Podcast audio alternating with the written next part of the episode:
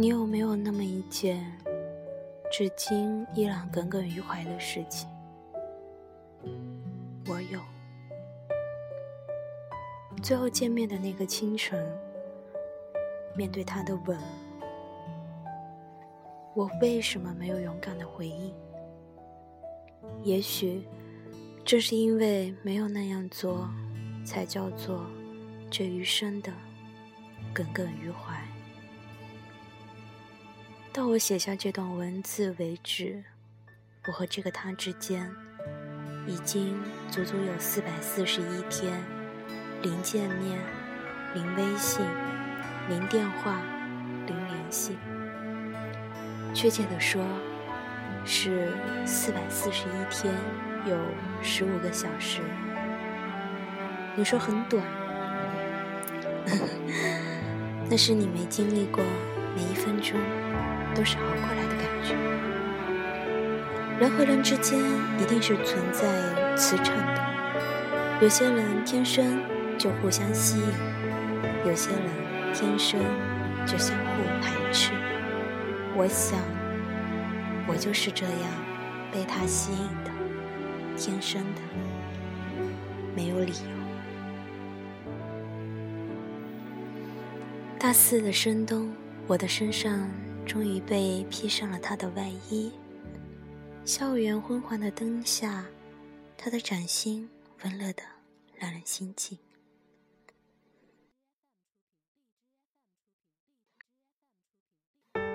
两个人一圈又一圈的，在绕着各个教学楼不厌其烦的压马路。最后临门禁的时候，再送我回宿舍。摸黑钻进被窝的时候，整个人都是抖得冷个不停。唯有体内一颗心在鲜活如生命。那时候，微博热搜有个话题讲的大概是：如果异性两个人走路步速差不多，说明男孩是在乎女孩的，所以。会放慢脚步。我依然热衷于等你的电话，等你的微信。五个字，下来，老地方，就会让我什么都顾不上的冲下去，即使我永远跟不上你的步速。看了电影，也逛了街，第六公寓下的奶茶店里，一坐就是一下午。那家火锅店好像也听了很多我们的对话。白日里相遇可以微微一笑，深夜里也可以扑如两个游魂一样，在这个城市的大街小巷游荡，疯狂。到这儿，我突然想起了我们看过的唯一一部电影《智取威虎山》，说起来很不好意思吧？两个人唯一的一部电影，还是这么直男癌的一部，情节完全不记得了，或者说。当时在观影的时候，心思就早已不在电影上了。试想一下，你早已心之所倾的男神单手搂着你的肩，而你靠着他的身体的时候，反正我的目光一直都在他微微翘起的二郎腿上。我知道，他的另一只手在抓着我的手。准确的说，是在摆弄我的那只手，把那只手的手指一根根的攥紧，又一根根的放开。我也知道，他悄悄用力的轮流捏着每一个骨节，偶尔还小幅度的换一换。我也知道，他有那么一下是侧过头，然后吻了一下我的头顶，而我更知道。自己怂的，只能小心翼翼，甚至有些僵硬的，在他的怀里，大气儿都不敢出。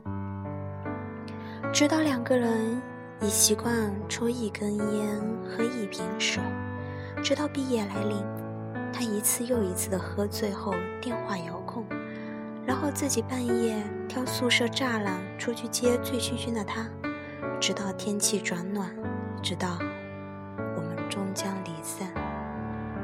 纠结、胆怯、又自卑分裂的处女座，都没能大胆的往前跨一步。有一次，又是半夜去接他，一遍一遍的商量着，出租车司机能不能再开快一点。电话那边只能隐约的听见他酒后的一些抑郁，哼哼唧唧，偶尔打嗝，偶尔，兔子，你再快点，我要不行了。也就是那一瞬间明白了，什么叫欲以生待。等我一路飞奔过去的时候，他和他的朋友们已经在酒吧门外了，七八个人呼呼啦啦的。招呼过后，各自散开。然后他转过身，一米八的大骨头直接躺在了我的身上，还不停的来回晃着怀里的我这个他唯一的支点。实在弄不动他，只能暂且坐在酒吧外面的一个花坛边上。他晃晃悠悠的掏出烟和火机。当然，接下来就是自己像个小丫鬟一样的伺候着点烟，一根烟，他吸一口，然后揪着他的手，我再来一，两个人一言不发的坐在那里，身后是灯红酒绿。酒吧乐队的歌手依稀还能传过来，面前的不远处，午夜的马路上车流已经很少了，偶尔飞驰而过的车已经开得很远了。但还是能听得到轰鸣的马达声，移动一瞬间，赖在我身边的这个人是如此的真实。最后一口吧，kiss me。他吸了最后一口后，把烟蒂夹在大拇指和勾过来的中指之间，一下子弹了好远。我的目光追随着那一抹红光。却突然被他扣在我脑后的手扳了过来，最后的那一口烟，人工呼吸一样，了六月份，即使我再执拗，也抵不过毕业的来临。那天天气很好，我换上隐形眼镜，好像还化了淡妆，半干的头发披散着，跟室友一起往。教学楼走，毕业前夕嘛，总有这样那样的事情。嗯，在路上遇到了他，阳光从他后边射过来，我逆着光快速的向他走去，身后的室友揶揄一声不言而喻。他如同寻常一样，简单的 T 配着短裤，下边一双板鞋。还没打招呼，就先胡乱的伸手蹭我的头发，然后甩了甩手，故意一副呲牙咧嘴的嫌弃。那一瞬间，我算被摸头杀了吗？彼此问了问论文的事儿，问了问离校的事儿，还跟我吐槽了那个为难他整整两学年的老师，您毕业了还不给他及格。巴拉巴拉巴拉巴拉就在我笑着听他巴拉巴拉的过程中，他整个人毫无预兆地凑上前，没等我来得及退后，那张脸就在我的视线中低了下，在我嘴唇前的零点一厘米距离骤然停下。看了那么多言情小说，看了那么多的韩剧，这种情况下，往往。都是女生脸红心跳，粉红少女心扑通扑通的，从左心房火山爆发一样，收不住，这样才对啊！可我清楚的记得，我当时的手心儿冰凉冰凉，不是全身瞬间冷透，像满满一桶冰水浇灌下来，也像上个月大雨的夜里。去 pub 接他，冰冷的雨水在衣服里顺着脊椎缓慢却毫不停歇地冲向腰际。这样的身体反应让我狼狈地以为我会在他的鼻尖印在自己脸上的这种玛丽苏时刻，低血压犯病了。如果你是从这些文字的开头开始看的，那么看到这里，你有没有觉得，哦，原来如此？嗯，没错，如你所见，就算我再不想承认，也改变不了，那是我们最后一面的事实。如果我是说，如果。我能提前知道那一面可能是这辈子的最后一面，就算再怂，自己也绝不会这么草草了事吧。当然，提前知道的话，又哪来现在的这些小矫情？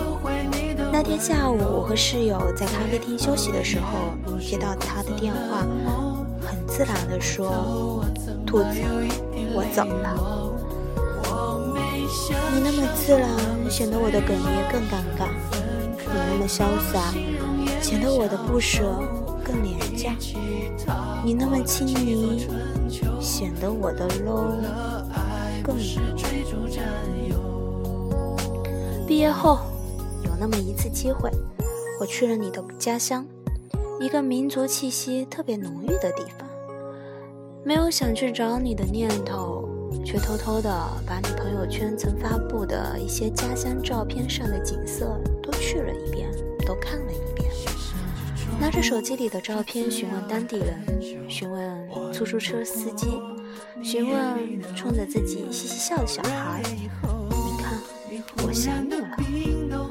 连路边的小娃娃都在笑我，因为我不敢说。我在那座大桥上架起了自拍杆，给自己留了念。照片上的自己笑得很淡，婴儿肥隐藏在两颊旁的头发里，不再是你两只手左右开弓捏我的脸，大声嚷嚷着“兔子兔子”的样子。回头在朋友圈晒出行照的时候，却迟迟没有拿出这一张。有点担心被共同好友发现这座桥的猫腻，即使你那时拍的是夜景，而我的是正面。对了，后来的我再也没碰过烟和酒。我知道那些夏天就像青春一去回不来，代替梦想的也只能是勉为其难。我知道。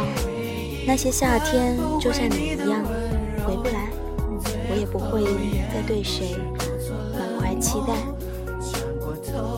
嗯，如同这首歌一样，我并没有想象中坚强，但也没有想象中的那么脆弱。嘿，我们什么时候再见，亲爱的？是的，我想你。了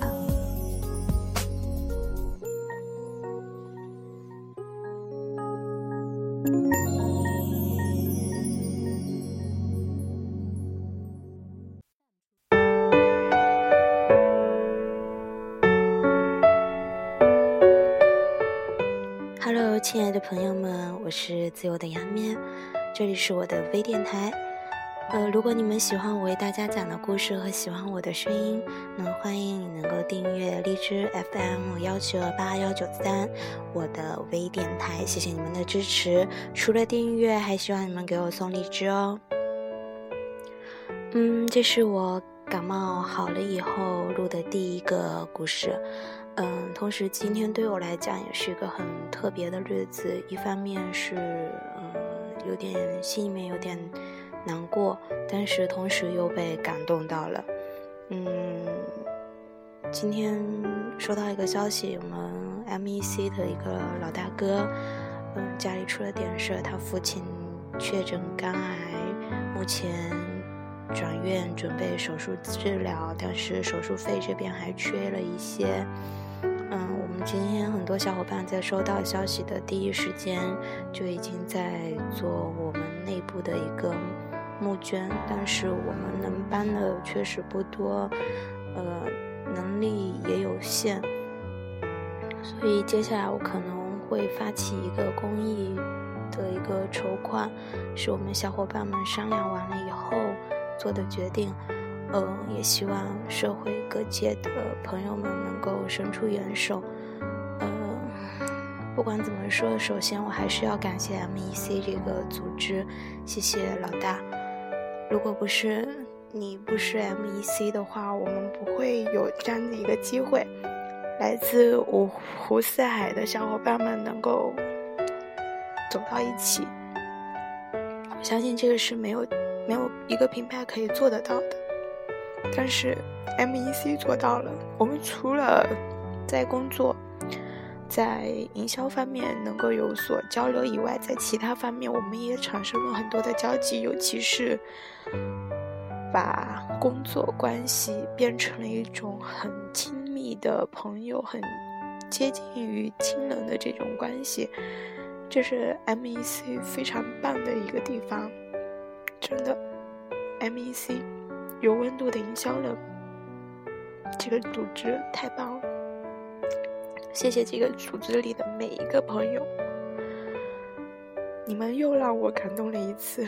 哎呀，真不好意思，每次都要在节目里提到你们，就自己得掉一回眼泪。哎呦，说出去真的好丢人。